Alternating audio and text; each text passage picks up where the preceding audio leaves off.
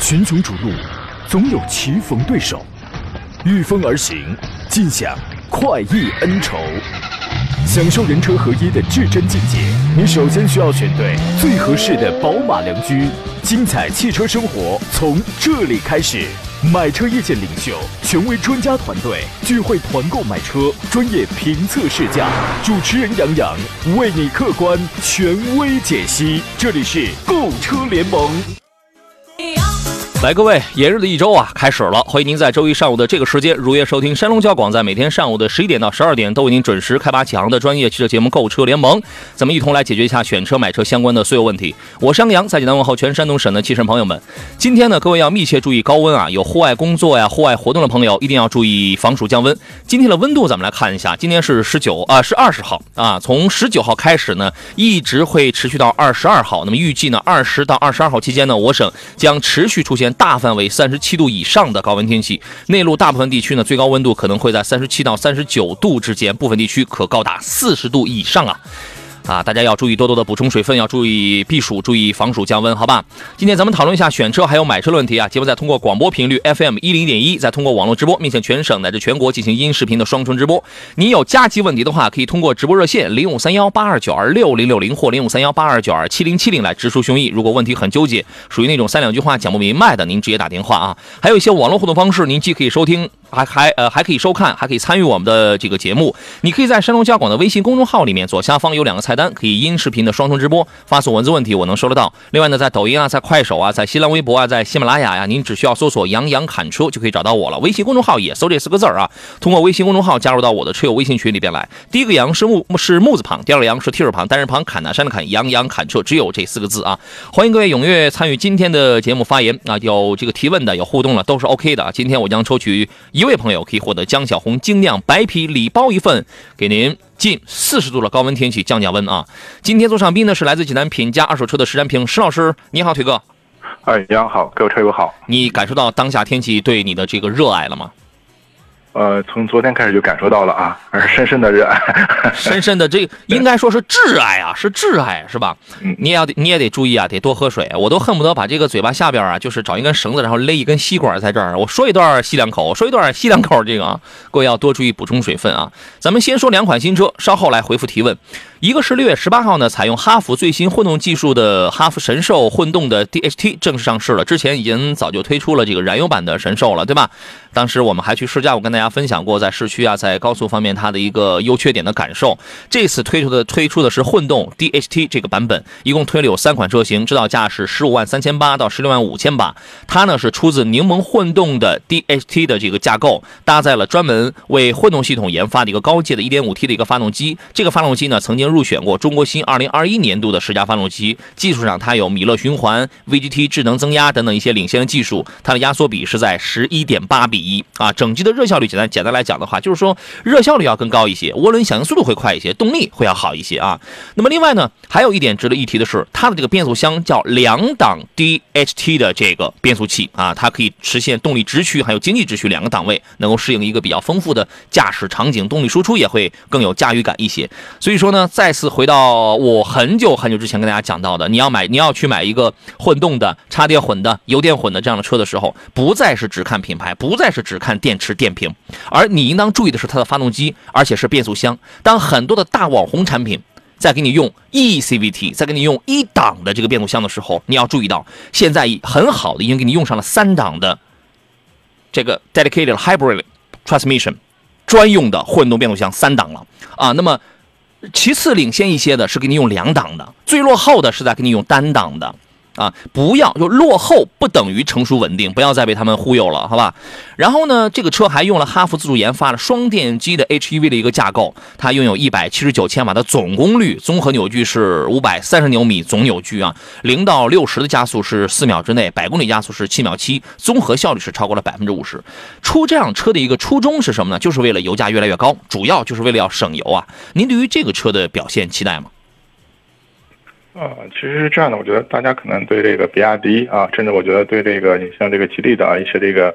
呃，油混是插混的车型可能了解更多一点啊，但是对这个像哈弗的啊这个车型可能了解的并不是特别多啊。就是不了解不代表人家不行，是吧？对，可能我们大家关注多的可能还是那个摩卡那一款那个那个混沌是吧？那个那个贵一些啊，三十万。那个贵一些，对啊。所以现在我觉得可能哈弗啊推出这个价格区间的啊这样的一个车型，首先我觉得哈弗前面也说过它的这种纯电宁门平台啊这些东西啊，其实呃也不是很新的东西是吧？它在很多车型都有所应用啊。所以我觉得像这款神兽这款车型，最起码我觉得它的这种颜值啊，嗯，还是非常高、非常有特点的、特色的这么一款车型。嗯，嗯，最起码在这个区间的话，就是给我们这些消费者一个更多的一个选择。嗯，对，这个车从颜值上去讲，它神兽啊，它就是给年轻朋友准备的。之前咱们也开过，我非常喜欢的是它后排那个地台纯平。然后看上去它 C 柱有点往后溜背，但整个我坐在后排的时候，我觉得那个头部空间还可以，还不是很压抑。那方向盘老大了，你知道吗？我都怀疑像像抱一个船舵一样在这个怀里开啊。当然这都是次要的，重要的是咱们理解一下它的这个技术特点啊。这个 D D H T 的这个系统，它在双电机互联拓扑的这个架构的支持下呢，可以实现什么呢？EV 行驶就是纯电，然后串联驱动，发动机经济之驱，发动机动力之驱。你这个时候你要动力了，它就不省油了，对吧？还有。并混联驱动，包括能量回收模式在内，大概是六种驾驶模式啊。如果你是在一个拥堵的城市当中来行驶的话，那你直接用 EV 模式或者用那个串联模式下驱动就好了。只要你的电量是比较充裕的，你先优先使用这个纯电模式，哎，电能马上要耗尽了，然后系统就会自动切换到一个串联模式去这个进行。那么这个时间呢，发动机它并不直接参与车辆的这个驱动，而是保持在一个高效的区间，稳定运转。这个转速一般是比较经济的啊，然后带动一个驱动电机用多余的能量去给电池充电。那么其他的部分电量是干嘛？是推着车辆跑呀。那么这种情况一定是比传统的燃油动力是要省油的，但是它还没有达到纯电那种最省油的这种。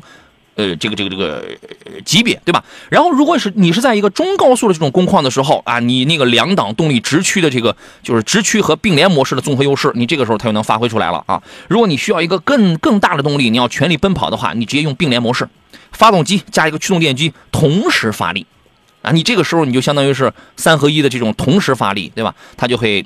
更快一些啊，那么这个神兽的混动呢，在 WLTC 的标准下，油耗官方说只在5.5升一箱油可以实现超过1000公里的续航，当然这个也是一个在一个比较理想的这种状态下。同时，这个车除了核心技术比较 OK 之外呢，舱内也是年轻人非常喜欢的12.3英寸的一块屏幕，在旁边又加一个14.6英寸的一个双联屏，它是双联屏啊，还带一个曲面，另外也有抬头显示啊等等，可以啊 Photo 全域升级，也有 ADAS 的一个智能驾驶辅助，当然你得选高配车型，对吧？那么这个车呢，就是接下来。来，在未来的这个买车的这些选项当中啊，混动车型，无论你是油电混还是插电混，是单电机还是双电机，还是纯电动，还是增程式，就是这一类的车，一定会就是现在很多很多的消费者他并不了解，但是慢慢的你会越来越了解。你不要着急，你你不要焦虑，只是个时间问题。相信只要你有兴趣，只要你愿意去深入去听节目去研究，你会了解到。OK。呃，再说一个新车吧，然后马上回来解答各位问题啊。说一下新款的红旗的 H 五吧。五月三十一号呢，这个全新的红旗 H 五的量产仪式在中国一汽红旗的繁荣工厂举行。然后呢，随之就是首台红旗 H 五的就是新款红旗 H 五这个下线了。然后它采用了一个云端直播的形式开启了预售。那么呃是公布了一个预售的价格，十七万起的这么一个预售价格。然后在六月十八号的时候，在济南的快艾特呢，迎来了全新红旗 H 五的一个还价中国济南站的一个品鉴会。呃，有一批这个车呢，因为它是要测试，历经了二十天的长途测试，途经了三十三个城市，总行程超过了一点八万公里，刚好是济南市其中的一个站点吧。那么那个新车呢，也是我第一次见到它啊。广告回来之后呢，咱们来说一下，就是这一代的 H 五，它不仅从动力方面出现了一些变化，包括颜色、配色，还有一些啊其他的细节方面、安全方面也都进行了一些提高啊。好了，我们回来节目当中啊。那么新款的红旗 H 五从排量上出现了一些变化，原来是只有一点五 T 和一点八 T，对吧？现在呢，它涵盖一点五 T、一点五 T 油电混，还有二点零 T 这三种动力组合啊。各位，你可以根据你我是喜欢动力的，还是喜欢经济省油的，还是喜欢这个小排量燃油机的，这个根据你可以自己去选择一下。新车在配色上，它新增加了一个蓝色，哎，我觉得这个就是非常的时尚。本身这个车在造型美学上，它就是。能够去显示一些中国式的啊新高尚经济主义美学那种大家风范啊，这个大的旗标，然后大的中网，对吧？这次原来可能买的都是那种深蓝色、白色，黑色这种颜色居多。这次它增加了一个浅蓝色，我觉得看上看上去还是很年轻的啊。然后呢，这三套全新的动力组合，其中这个 1.5T 的这个发动机呢，它的功率跟扭矩应该说在国内属于是比较高的这个那一类了。2.0T 发动机呢，它用了一个全域智能热管理这样的一个智能控制技术，动力跟能耗方面，能耗肯定会比 1.5T 会高一点，但动力方面也是要好一些啊。呃，那个混动呢，用的是红旗首款自主开发的混动系统，它的节能输入水平是国际领先的。大家你会发现在接下来红旗的很多车型上都会百分之百的全面国产化，全面国产化啊，就是小到一颗螺母啊，大到一个什么发动机、变速箱，全面国产化。我觉得这个充分体现了我们的这个产品自信、技术自信、文化自信啊等等一些方面。另外，在被动安全方面呢，红旗是国内第一个做静压集装箱静压测试的，所以这点我我一点不担心。而且呢，H 五呢还是在中在呃国内 B 级轿车市场当中首批。这个二零二一版 C N CAP 的五星安全车型，然后这一次呢，在主动安全配置方面，它一点也都不落，它开发了一个全域的智能化的什么高级巡航，就是这套 L 二级别的安全驾驶的功能又更加的丰富了一些了。所以呢，无论你是一个中青年朋友，还是一个青年朋友，红旗的 H 五呢，我觉得大大家可以关注一下这台车子啊。呃，确实在这个国产车当中的这个形象的定位上去讲。这个还是要排在首位，你它可能销量不一定是首位的，但是从这个品牌度、气场去讲，大家都知道这个品牌它代表了什么东西，对吧？啊，新车啊，这个最新的新车已经出来了，大家可以关注一下这个车子啊。好了，来开始解答各位的问题。我们热线上有朋友在等候是吧？咱们来首先来接通他的电话啊。你好，杨老师好，你好，欢迎您，电话接通了，这位先生。我是临沂这边的，我弟弟他之前在那个比亚迪 4S 店交了个。送 Plus DMI 吧。嗯。今天给他打电话说让去来车了，让去提车有一个半月了。嗯。我寻思问问能能给那边说一下，能还能优惠不？已经已经已经订了车了，就咱就不谈了。你都已经要提车了，对你已经都借钱都交了，定金也交了，你都准备要提车了，这种咱们就不谈价了。对对，他自己他自己要的，我说你事先也没说。对。这种咱们不谈，我一贯的原则是，我是很遵守契约精神的。这种是的，这种不谈了，咱好吧？嗯，好嘞，好，谢谢啊。好，非常抱歉啊，好嘞，再见。嗯，冯小平、浪小金说：“杨帅，华为的水杯已经收到了，顺丰包邮，谢谢。那那这必须是包邮啊！你看我都没有，我都没有啊。”知足常乐沈阳，你好，热呀！对，今天天气就是很热。莫影说话说火热天气，火热的节目来了来了，注意防暑降温。谢谢大家都注意啊，都注意。有人问我们直播热线是多少？零五三幺八二九二六零六零或零五三幺八二九二七零七零啊。今天咱们可以聊新车挑选、二手车的问题，咱们也都是可以的，好吧？呃，逐梦西岸，我会在节目的广播微信平台跟抖音直播平台，我会来回切着看，好吧？逐梦西岸说，老师说一下 Q5L 跟航海家吧，这两个车，那么你看的一定是 2.0T 的航海家。对不对？而不是 2.7T 的那个啊，这俩车您会怎么来分析呢？咱们听一下今天座上宾水哥的意见。水哥的意见，哎，腿哥的意见，我是 我是想请你多喝点水啊。呃，首先是这样的，我觉得两款车的话，严格来说的话，我觉得我觉得可能还是在这个级别上稍微有点差异，这种情况啊。应该我们说的这个 Q 五的话，我觉得应该还是一个冒险家，我觉得他们算是一个级别吧啊，这种叫怎么说紧凑和偏中型的这种情况啊，中型啊，对啊，两个都挺豪华，对，我觉得它应该整个级别上可能还是要比这个 Q 五 L 可能要稍微高一点，虽然他们整个这个新车的这个售价啊或者相对说比较接近这种情况啊，嗯。其实现在我觉得你面林选择一个就是就是几个方面嘛，一个是一线豪华品牌还是二线豪华品牌，这个我们将说的这个情况啊，品牌力这个叫啊，对，可能品牌力方面的话，BBA 里面奥迪还是有优势的啊，嗯，呃，另外的话，我们说整个车，我们说要说什么科技感、豪华度啊，包括一些呃做工用料的一个丰富程度方面的，那我觉得这个确实航海家还是有明显的一个优势，林肯啊。对林肯的啊，这个还是明显的优势的。虽然我们说在 B B B 里面可能性价比啊，这个客户还是挺高的，但是和这个航海家比较起来，那我觉得可能性价比方面的话，跟航海家要更高啊。这种情况在一块儿啊，所以这两款车型呢，我觉得一个就是根据你一个品牌的喜好，另外的话，我们就要根据一个实际的驾乘的体验的感受啊，你个人去选择一下。对，这俩车你怎么去选啊？如果你在意的是品牌，你选一线豪华，你选奥迪；如果你在意的是空间要大，配置要高，价格还要便宜。我们统称为叫性价比高，那那你要选一个国产的林肯的冒险家，呃，不是这个这个航海家，那肯定是这样的。那么航海家有什么地方它不如 Q 五呢？第一是品牌，第二你选二点零 T 的吧，你市区开还行，但是你要上了高速的话，觉得这个动力属于一般般情况。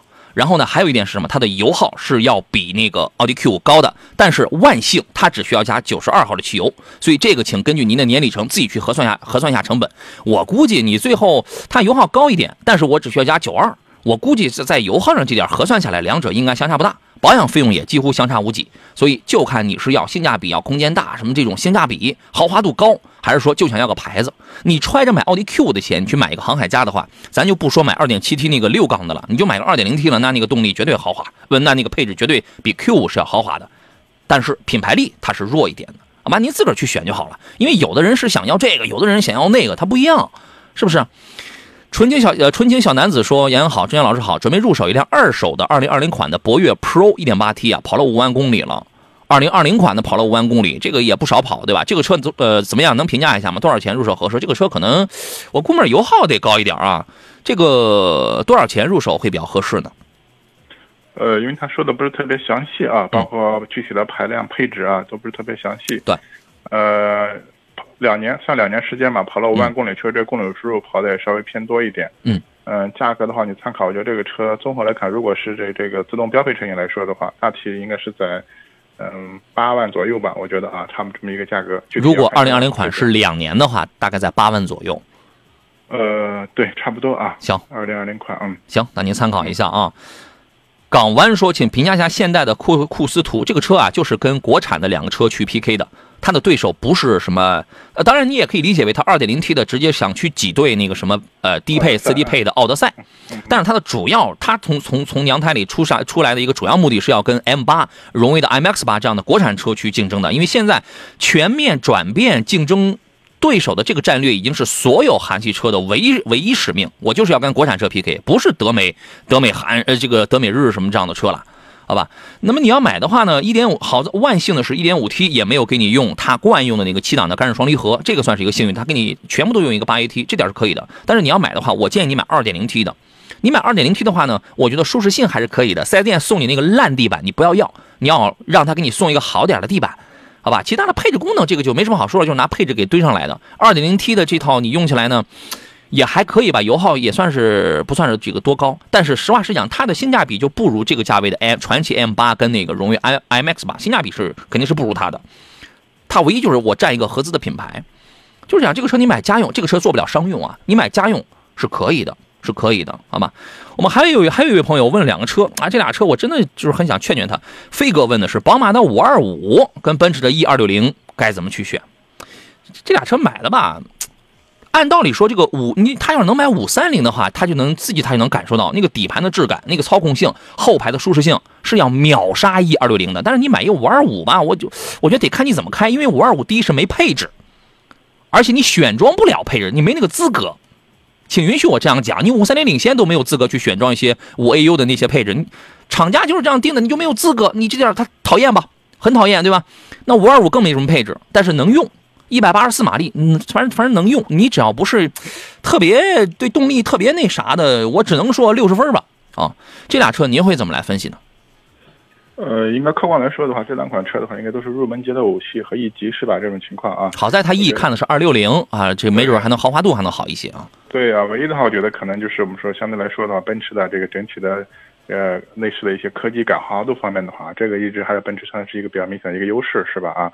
我们说五系现在其实整体的风格来说的话，可能，呃，在兼顾这个所谓运动和操控同时，又向舒适性做了很大的这种调整的这种情况。但是我们说五二五的话，可能动力方面表现就比较一般这种情况啊。有的我插一话，有的时候啊，你动力表现一般的时候，你会埋怨这个车啊，怎么噪音这么大，动力这么肉，光叫不跑。你到时候你有可能你会赖这个车，是不是？会啊，会有这样的人啊。呃，实际上这样，我觉得整体的可能 E 级的话，还是就乘的车的风格来说的话，还是会偏商务一点啊，这种情况。而五系的话，我觉得可能一加一商是吧？啊，这个相对说，我觉得这个都都没问题。所以这个我觉得可能是细微的一个级别或者车型的一个定位的一个差距吧。啊，嗯。所以这两款车，我觉得具体的话，你还是要看看，包括你的预算啊，包括具体的一些配置啊，包括我觉得有必要去开一下，是吧？找找驾乘感受啊。如果是真就这俩车的话，我觉得你买个二六零吧。起码我们总得占一头吧，总得占一头吧。我们占个豪华吧，行吗？我们占一头。如果你买五三零的话，那我就会建议你买五三零了，啊。阳光草垛说：“阳阳周一好，今天挺热，注意防暑。”谢谢谢谢啊！咱们有那个户外劳作呀、户外活动的朋友，一定要注意，要多喝水，注意防晒，注意防暑降温啊！这两天可能温度都会挺高的啊。我们来接通热线上等候的 Mr. King，来接通金先生的电话。你好，哎，你好，两位老师好。你好，金先生，请讲。哎，呃，我想咨询一下啊，杨老师，你别客气。那个马马自达那个 C 叉四。那个那个是那个四驱的次顶配是原价十九万多的，现在就是说十六还是十七？现在是十几？现在好像是十五万八，十五万十六，你算十六是吧？对，嗯，你现在是喜是是喜欢这个啊？嗯，谁开？嗯，女的开一般。哦，这个车是担负起全家使用吗？还是说就是咱们女同志自己差不多开？呃，主要是女女同志自己开哦。来，您听一下石老师的意见。呃，如果是十六万这个预算，应该是二点五的啊，对，自吸发动机啊，还是四还是四驱的呢？嗯，对。首先说这个车，我觉得从那个性能上面还是不错的啊，包括二点五的这个四驱，然后整体的动力表现啊，包括后期的一些维修养护的一些。呃，成本的经济性还是不错的啊。其实我觉得马自达的车的话，可能如果说的问题呢，可能就是两个啊，就比较直观的。嗯。呃，一个是就是它的这个发动机的噪音会比较大，特别是在起步阶段啊，这个这个情况。另外的话，我们说 C 叉四这款车型的话，呃，由于它这种所谓这种叫掀背或溜背的造型吧，可能就后排的头部空间可能稍微受一点点影响，小点啊。对啊，其他的我觉得这方面整体这款车还是不错的，我觉得还是非常有驾驶乐趣的一款车啊。我个人还是比较喜欢这个车的，包括这个车的外形造型到现在我觉得也不落伍。现在很多车型可能都做这种所谓这种溜背的这种造型嘛，这种风格。嗯，对，这个车保养不贵，油耗也不算高，保养五千公里养一回的话，大概五百到六百之间。唯一呢，就是说这个车已经停产了。呃，只要当地还有四 S 店，还有吗？嗯，还有，还有，还是一汽马一汽马自达的四 S 店吗？嗯，它是两个合并了啊。只要是以后，我估计这个车以后就得到长马店里去保养了。嗯，它现在应该是在长马，它合并了啊。行行，反正啊，你只要短期内不卖车的话，就是这种已经停了产的车，对你在保值率方面没有什么影响。售后这块只要有人能接盘，这个也是可以的。这个车这个车性价比可以。啊，这个价格的话，性价比可以啊。哎，可以，你也你也可以再谈一谈，如果能再低点，那不就更好？反正都是已经停产的车，是吧？嗯嗯。嗯，那个我我主要是我对比了一下那个逍客什么的，我觉得价格差不多的话，我感觉这个整个它那个那个性能，我感觉比较多一点啊，四驱啊，又是包括座椅加热什么的，包括动力，我感觉这个动力四驱就是这个性价比要高一些，它可能就是在经济性在保值这块它不如逍客，但是绝对属于是颜值跟操控并存的车子。好的好的，哎，可以的。好，行，那好，嗯，好嘞，这样，谢谢两位老师啊，不客气，好嘞，再见啊，嗯，拜拜，好，再见。哎，我们热线上还有一位听众在等候啊，非常抱歉，我们没时间了，这样稍后半点广告回来之后呢，请导播给您回电话，不要着急。这里是山东交通广播，在星期一为诸位直播的购车联盟，咱们一块聊一聊这个跟选车、跟买车啊、跟二手车有关的任何的问题啊。我是杨洋，我们稍事休息，广告回来之后咱们再接着见。群雄逐鹿，总有棋逢对手。御风而行，尽享快意恩仇，享受人车合一的至臻境界。你首先需要选对最合适的宝马良驹，精彩汽车生活从这里开始。买车意见领袖，权威专家团队聚会团购买车，专业评测试驾，主持人杨洋为你客观权威解析。这里是购车联盟。来，诸位，现在是十一点三十二分，这里是山东交通广播，在新溪为您直播的购车联盟，我还是杨洋啊，我还是我呀，哈，还是那胖子啊，欢迎各位继续跟我们来聊车，直播热线是零五三幺八二九二六零六零或八二九二七零七零，另外可以给我发微信，您可以在山东交通广播的微信公众平台上收听收看此刻的音视频的直播，可以在杨洋侃车的抖音号直播间里此刻先关注后提问，呃，节目以外呢，还可以在微信公众号杨洋侃车的平台上。呃，来关注我，然后加入到我的车友微信群里边来啊，包括全网全网搜这四个字你全能找到我，什么文字的、视频的都是 OK 的啊。我们继续回来这个节目当中，刚才在抖音直播间里，阳光小天使这位朋友啊，说六万块钱想买一个合资品牌，能买什么？你听我的，就是千万不要自己欺骗自己啊！六万块钱你买不到什么好的合资品牌，你拿着这个价格，说实话，这个价格相对低一点啊。你拿这个价格，要么去买电动车去，要么呢，你如果还要油车，你就买国产品牌。你是要轿车对吧？而且你六万块钱不要去买 SUV，你一样你买不到什么太出挑的。你买轿车，因为 SUV 本来的这个造车的理念包括成本这块它要高一点。你买轿车的话，你就买你要么是去买一个这个入门的那个什么长安的逸动，要么你这个价位可以买那个奇瑞的艾瑞泽，要么稍微添一点点就可以了，买那个第四代的吉利的帝豪，这几个可以的。然后呢，要么可以添一个买一个1.5升配 CVT 变速箱的那个上汽的荣威，那个 i 五。就在这四个车里边挑好了，不要在这个低价位去买合资品牌，你什么都买不到，好吧？有的时候啊，你觉得哎，我你就买了个车标，对，你就买了个车标，好吧？我们继续回到节目当中，今天做上宾的是来自济南品价二二手车的石占平石老师，你好，腿哥。哎，杨好，各位车友好。咱们接着来看大家的这个汽车问题啊，线上有一位严先生在等候是吧？导播已经回过电话去了。你好，严先生。哎，你好，老师。你好，欢迎您。我想咨询一个问题，我想买一辆车，就是 SUV 吧。嗯。其实我每个月吧，大概有二十二天吧，一天大概一百五十四公里的路程，然后还有一次大概是一到两次，我我我是枣庄的嘛。嗯。一到两次从枣庄到济南这个往返的行程，就是我的要求是。空间大一些，舒适度高一点，然后售后方便一点，就是省心的这个咱这个新能源车，老师们可以推荐一下吧。我看到了两款，就是哪吒 U 和这个广汽 i n y 的两款。你买广汽，你买广汽的 i n y。您刚才说的是你每天有个一百三十来公里的这种。呃，一百五六十公里吧，就是这一个月有二十二天嘛，大概因为我上班嘛。啊，每天都跑这么多，每天跑这么多，嗯。对。嗯，需要空间大一点的，实用性强一点，舒适度高一点的。对对，OK，来先听一下石老师，您的建议是什么？啊，如果像你每天这个出勤率这么高的话，那我觉得可能对这个整体的这个电池的这个续航这方面啊，保障方面，我觉得还是要比较看重一些的啊。是，因为现在我们说基本上纯电车型可能一般都是四百起啊，这种情况在一块儿。嗯。呃，另外的话，我们说即便是我们说嗯打个折扣的话，这个我觉得至少我们说可能。说在八折以上这样一个续航是吧？啊，所以这个我觉得关键是一个，呃，耐用耐用程度啊，这块首要重点要考虑。另外的话，我们说这个跑长途的话，你对这个车的一些舒适度啊方面的话，包括我觉得空间各个方面啊，都都有这种要求啊。所以就你说的两款车型来看的话啊，其实我也更推荐一下这个广汽的安安这个这这个系列车型。嗯，这种情况，我觉得它最起码它整体的这种空间啊，包括一些内饰的一些做工要。啊，包括舒适度方面的话，还是还是要比哪吒要好好一些的。是我推荐广汽埃安的理由主要是有两个，一个是它续航里程更长，你买那个你买那个八零续航的，就是八零能跑六百的嘛，它的续航里程会更长一些。二一个呢是什么呢？是这个品牌要更大一些。因为啊，因为它这个大品牌广汽嘛，啊，对对，它的品牌要大些，因为你跑的比较多。这两个车呢，它都是首任车主不限年限、不限里程的这种电池质保的，对吧？这个它是一致的。但是我们尽量选，那么在这种质保政策一样的这种情况下，一个是造车新势力，一个是一个大厂，因为你跑的很多，别人要花很长时间才能跑出的里程，你你短短几年就能跑出来了。所以在这个时候，一定我就担心你后期别万一再出问题，所以一定要选大厂。我呃，这是一，我还有一个事也没说，就是我这个这所有的里程加起来，我大概百分之八十都在高速上。嗯，那你更得选里程长的，为什么？因为我，你比如说我原来我有的时候我会在冬天，我春节期间我会拿一个电车，我会跑高速，然后呢，你想全程一百二，我还开暖风，所以呢，通过我个人的这个这个观察，在咱们这个山东这个地界，我会把这个电车它的这个电量，我会给它打一个七到七五折。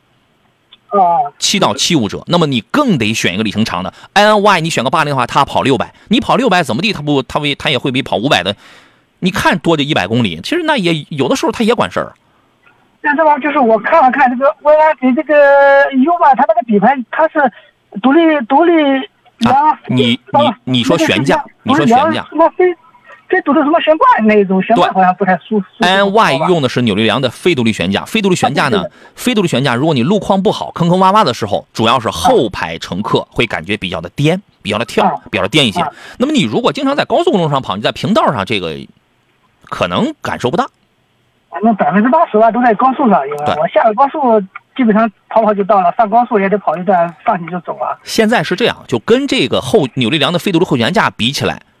啊，你更应该看重前边说的那些东西，是 是，那是大问题，那哎那些是大问题，是吧？其实我还关注到一个细节啊，因为这个朋友可能可能说每天可能要跑一百五，一百五，可能每天一百五，一个月跑二十多天是吧？啊，对。啊，你可能一年算下来的话，应该至少他得三万三三万多公里这这个三万三万公里，它还有一个政策，三万公里还要超。对，对我就说这个情况，现在很多这种车的话，包括提供终身质保的话，可能对这个公里数它有要求，可能很多车都是三万公里啊这样的一个。所谓叫叫怎么说呢？界界定吧，这种情况这一块啊，所以这个的话，我觉得其实我感觉它这个区别营运不区别营运，这个三万公里它有点霸王条款，你就跟就相当于我们买了这个电视，你一天只能看八个小时，超过八个小时不保了。严先生是有点霸王条款，但是呢，他也担心你拿这个车去跑营运，你跑营运你跑多了，他肯定他要首先他要考虑自己的利益，对吧？说实话，一年跑到三万的，相对来说，大部分人他是跑不到的。是，所以我我是因为我年行驶里程多，我才会选择这个电池比较省电的。现在有那么贵？嗯，是，明白。你说这些我们都明白，倒是，嗯。哎，就是现在老师给推荐一个广汽 Y 是吧？Y。对对。啊，行行行，我会考虑。还有，我再咨询一个问题，可吧？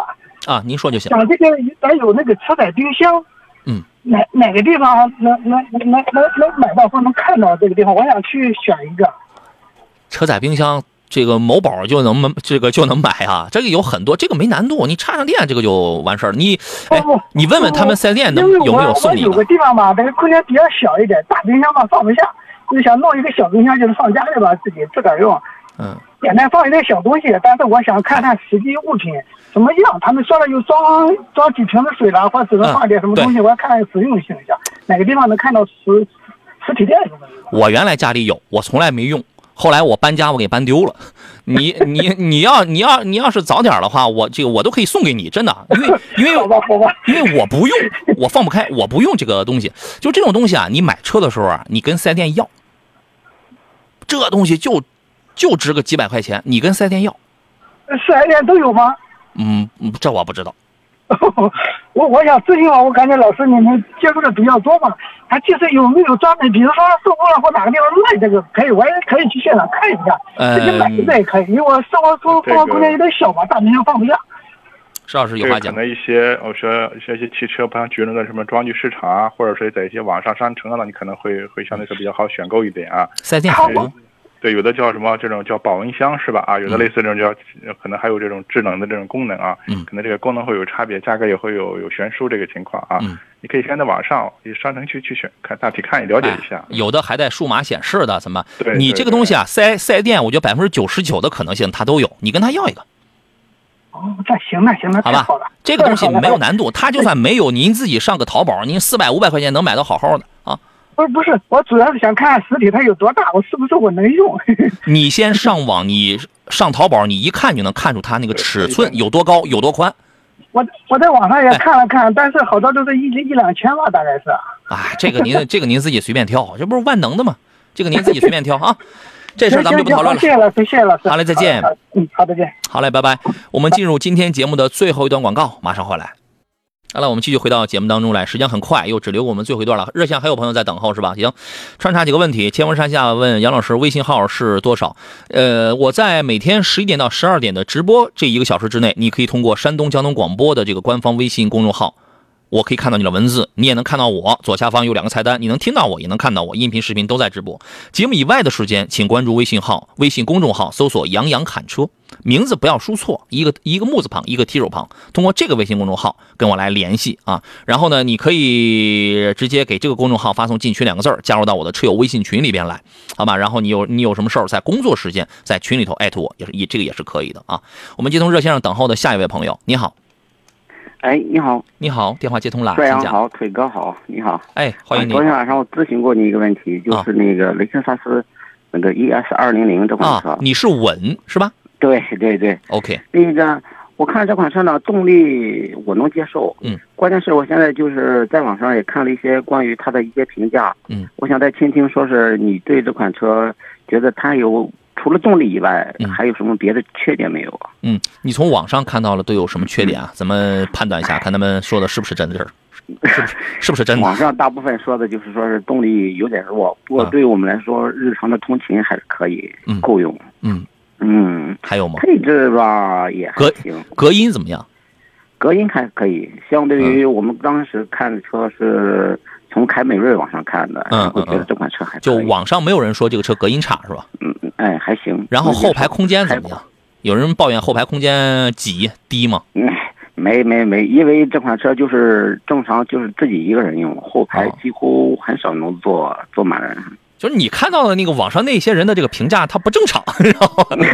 不太正常。那个 每个人的用车环境对对对不一样，所以说是因人而异嘛。没错，没错，这话这个真的是说到我们心坎里去的。现在就是这个车是您家庭用啊，嗯，对，嗯，我觉得这车挺好的，真的。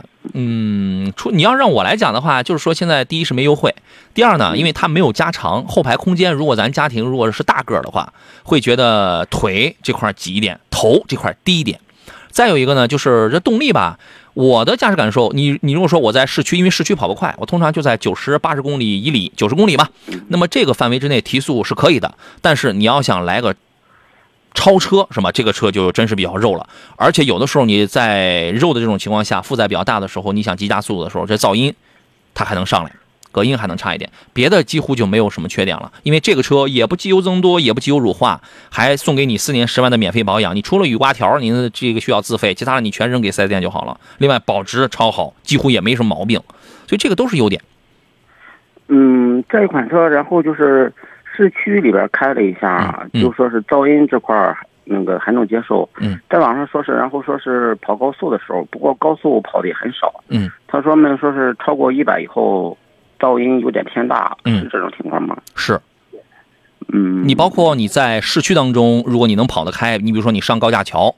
等等啊，你这个速度上到九十或者一百往上的时候，你要来个急加速的时候，那个发动机这个噪音确实大，会大一点。嗯，这款车现在卖的一直就那么火吗？我看排车周期排的很长了，已经。有半年吧？嗯，加价的话，现在是加两万的装饰，也许还能早点提车。还加价？哪儿的经销商？话，然后说是要排到十一月份，哪儿的经销商？哎日照这边儿。还加价？现在济南，我觉得济南经销商有一阵子都已经不加价了。呃，现在还是这边需要加两万的装饰。还还还是加价的，现在。嗯，对，原来是加三万，怎么样怎么样？有一阵儿我问过他们，我说还加价吗？他说啊，杨老师，我们不加价了，嗯，哎，没都是利润啊就这么回事儿。都是利润，都是利润啊。啊。对于这个车，施老师，你有什么想说的呢？呃，先说一下价格啊，应该是我朋友应该是上个月啊，也刚提了一款，但是还还打电话问过杨洋啊，这款车啊，当时应该是可能现车的话，可能需要加到差不多两万，然后这个可能需要等的话，就我们的期货的话，可能加到一万五啊这样的一个情况。嗯，其实我觉得这款车的话，就是我们说可能它二点零的这个自吸发动机啊，可能呃起步提速觉得它的扭矩输出方面会弱一点啊，所以感觉稍微很多车通俗车就感觉肉一点啊。但是其实我觉得开起来整体感受还是不错，包括整个车的我觉得内饰的一些做工用料，包括我觉得像一些材质、一些环保，包括一些这种做的还是不错的一款车啊。可能 我朋友那个就比较有意思了，他是应该是在五月二十三号啊，在我骑的车啊，当时也是很着急啊，就是买买完税上完牌就开着车就开着就就已经上路了啊。嗯。但是正好我们说六月一号出了一个政策，这个购置税减半嘛，是吧？减半了啊。啊，它是那个卓越版二十九万四千九那一款车啊。对，那个最值得买。啊，实际上他是能享受到这个政策的啊，但是前后可能差了到一个星期的时间，所以这个政策没有享受到。哦。啊，这个，所以我觉得整体上想买像这款车型的朋友，我觉得可能就是，我就确实，我觉得就是主要是开的一个比较舒心的一块啊。嗯。包括后期的话，像这个，我觉得提供的一个四年十万公里的一个免费的一个维修养护，我觉得这个都是相对说呃比较好的这个车主福利啊，这方面啊，觉得这款车跑的越多，省的越多，是吧？嗯，对，我觉得这款车整体还是可以的啊。行。车没啥问题，就这个价格吧，你要不再磨一磨，再试一试？可以。日照有几家这个雷克店啊？我在网上查的，就一现在就是一家，不过在网上查的这家经销商在网上好像没有信息吧？没有什么？没有这个四 S 店的信息在官网上看见。哦，只是有这家四 S 店。哦，能，嗯，因为这种车呢，我印象当中是可以跨地区销售的吧？哦，这种车，反正宝马、奥迪什么都是可以。雷克萨斯，我记得好像也有外地的朋友找我买过，但我记不准了。我建议你可以先问一下，能不能跨地区，是不是？嗯，咱们这个这句话，很多经销商恨得牙根痒痒，但是没办法呀，你哪我哪便宜，我上哪儿买嘛，对吧？在网上我看到了，搜出来的信息只有这个临沂和青岛有了有这个四 S 店，那怎么可能？哎，不不不，你你你你那肯定是搜错了，你那是搜啥？光我知道这个哪哪哪没有啊？这个济南就好几家呢，是不是都有？行，好，这个可以打一个那个厂家的官方电话啊，去咨询一下当地的有没有到底有没有这个啊车间经销商。你换几个汽车网站是吧？嗯嗯，好吧，好嘞，好，有事再找我们。好嘞，再见。好，不客气。好嘞，再见，拜拜。哎，嗯，呃，热线上还有一位朋友在等候是吧？那来吧，你好。哎，你好，老师。你好，电话接通，您请讲。啊，我看上一款那个捷豹的，呃，叉 E L。嗯。呃，二零年的，呃，跑了两万公里，我也想问一下老师，款多少钱能入，能可以入手？嗯，哪个配置您知道吗？呃，低配的，好像指导价是二十七万九千八那一款。哦，好的，呃，就是问一个价格，腿哥。啊，对，看看多少钱咱可以入手。嗯嗯，因为我拿不准那个主意。是哪一年？二零二零年的。是刚刚上牌吗？是这个车？是二零二零年是吧？对对，二零二零年的。嗯，二零二零年啊，两年两年时间是吧？啊。啊，对。嗯，这个车现在正常行情的话，肯定是上不了二十。啊，大体的话，我觉得啊，就是十九万左右，因为这种车相对来说比较小众，就它的溢价空间会比较大。我不知道这款车他问你要多少钱呢？这个这个价格？他他给我要二十一。二十一。那人家是想挣点嘛。啊，一个是看看车况是吧？啊，另外的话，我觉得价格可以再谈一下。这种小众车型整体这个溢价空间就会比较大。哎。啊，他跟我说这车呃没什么事故，原版原漆，他贴的隐形车衣，嗯，也是这么好呢。那我觉得我心里含糊不定，我说二十一是不是高了？我听说这个款车这优惠新车优惠好几万呢，是吧？对，你要按你要按新车讲的话，这车现在可能也就在二十三左右。新车对，啊，提新的就是二十万左右就可以提了，二十三左右大概是。嗯，但是那个加上购置税、保险的话，估计也得二十五、二十六，接近二十六啊。你要算税，那肯定得高，因为他买二手，他就能省个这个嘛。反正你他就再再贴车衣、再原车漆、再好，也就十九左右，您参考。啊，十九左右，车就是不要不要上二十，好吧？十九万多一点，好吧？嗯啊，十九万多点，不不能超过二十。嗯，啊，尽量吧，因为这个本身我说这种车的话，它是议价的一个过程，是吧？我们说另外的车的话，具体看车况各个方面啊，这种情况，哎。对，您要是愿意多花钱，那您交的都是情感钱，不是车钱 啊，是吧？我觉得这种车它的保值率不太高，是不是？那绝对不高啊。对，但是你买二手车就就无所谓了，是吧？我觉得这个反而相对来说性价比会比较高，是吧？这种情况啊。哦，嗯。另外，像这种准新车的话，建议的话，包括这个车，像可以向 4S 店啊查一下这个维修保养记录，嗯，包括这个车的出险记录啊，这些这些方面，我觉得都是有必要去查一下的。另外就是关键看看实车的车况啊，到底怎么样啊？这个啊，嗯，好吧，好的，那这样了啊，好嘞，再见，谢谢老师，嗯，好嘞，拜拜，哎，拜拜，拜拜。刚才有位朋友问的是二十万左右的插电混动，我问是什么车型来着？你想要二十多万的预算，是你没说是什么车型啊？是 SUV 吗？二十万多万的插电混动真正好的呢是国是国产，你比方说二十万、三十万以你、三十万以内真正好的插电混动没有合资的事儿，合资这个价位啊都跑不远，就是卖一车牌子。你听我的，除非你觉得就是买一合资的车标挂一个绿牌，觉得倍儿有面儿是吧？啊，买国产二十万左右，首选的是什么？我跟你讲啊，跑的纯电按技术最好，跑的技术相对比较好，跑的最远的长安的 UNI-K IDD 纯电跑一百三，这个这个可以这个可以考虑。然后呢？呃，比亚迪，比亚迪在这个价位，你可以考虑什么？那个宋 Plus DM-i 什么，就是这样的车子啊。它它纯电最远能跑一百一，一百一还是一百二啊？然后是吉利的雷神，雷神 Hi X，我这个顺我这个顺序我是按纯电续航排的。雷神 Hi X 这个车你能跑到纯电跑一百，但是它的好处是它变速箱它是这里边最好的。如果我要按变速箱技术排的话，它得排第一了。我前面说的这句话我是按纯电续航排的，好吧？它能跑一百，它纯电是跑一百的，就看这仨。其他当然还有啊，当然还有啊，但是你就选最出色的，OK，就这意思啊。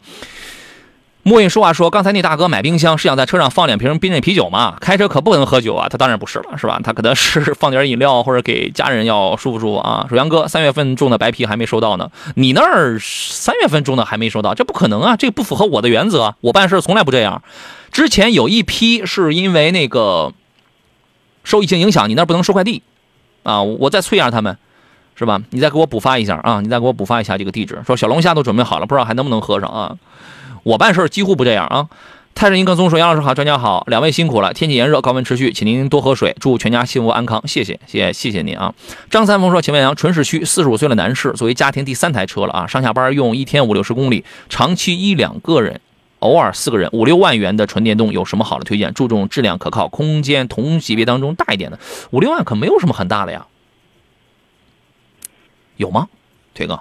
呃，五六万现在这个价格来看呢，主要还是相对于说一些危险的啊，嗯会会比较多一 A 点。零零这种级别对，，对对，嗯，长期一两个人开，偶尔四个人，你这那么大，你因为你家里第三台车了，你要偶尔四个人的时候，请换一台咱家里的已有的大车行吗？不要老挤在这个小车上行吗？五六万，我觉得反正都不大啊。长能多玉米，这个你你可以考虑。奇瑞的 QQ 冰淇淋，冰淇淋你可以考虑。五菱宏光 mini EV 的马卡龙，你可以考虑。嗯其实早些年你像那个江淮也好，包括北汽也好，嗯也有那种纯电，但整体续航不是很多，可能这些车型现在市场基本上已经见到比较少了这种情况啊。对。另外的话，有一款那个嚯那个比亚迪的 i iU 还是什么有个纯电啊，U U 五还是什么，那有有那么一款车型，但是我觉得可嗯能价格还要高一点，大概得七八万。哎，哎呦，呃，是哎一个哎呦是谁啊？是那个我只知道比亚迪海豚呃，它还有一款是吧价格更低一点的纯电啊，那你可以了解这个。当然，它那个它得添钱了。你要是愿意添到七八万的话，那么你又可以看别的车了，比如说什么几何 E，还有那个邵老师说这个比亚迪这个你也可以查一下，对吧？然后你要添到九万多、十万块钱，那你就就可以买海豚什么那种空间，可能它就要大一些了。你要十几万的话，好家伙，咱还可以几何 C 呢，还可以 INY 呢，是吧？五六万你就考虑前面说那几个小的呗。嗯，张伟说：“杨老师好，腿哥好啊！这个零点零点是那个高速的那个收费站附近啊，施工管制五十九分钟了，还没走三公里呢，且行且急躁啊！你慢行不急躁，你得慢行不急躁，是吧？既堵之则安之啊！这当然谢谢你的提醒，外围的朋友就不要再往这里边走了啊。”好吧，就这意思啊。莫云说话说三月份种的，之后就有疫情了，再之后就到这儿了，是吗？您给我再发一下，您给我再发一下地址，我再催一下他们。可能我估计是不是之前因为疫情的，然后有那个漏掉的情况啊？平静的生活说你好，锐界五座能入手吗？听朋友说小问题比较多，呃，你问一下朋友下一步说哪有小问题，请他可以说出个一二三三二一来，好吧？这车从实用性上去讲是可以买的，油耗稍微高一点。你要他要是能找出现在没有小毛病的车子，我给他跪下了，知道吗？好吧，看大六啊！上官清说，杨老师说一下比亚迪唐 DMP 哪个配置比较合适？买低配或者是次低配就可以了。DMP 主要是它，反正它都是四驱，都是全速域自适应巡航。买低配是因为便宜了，买次低配呢是因为它比便宜的基础上它多了几个实用性的配置。买那顶配没必要。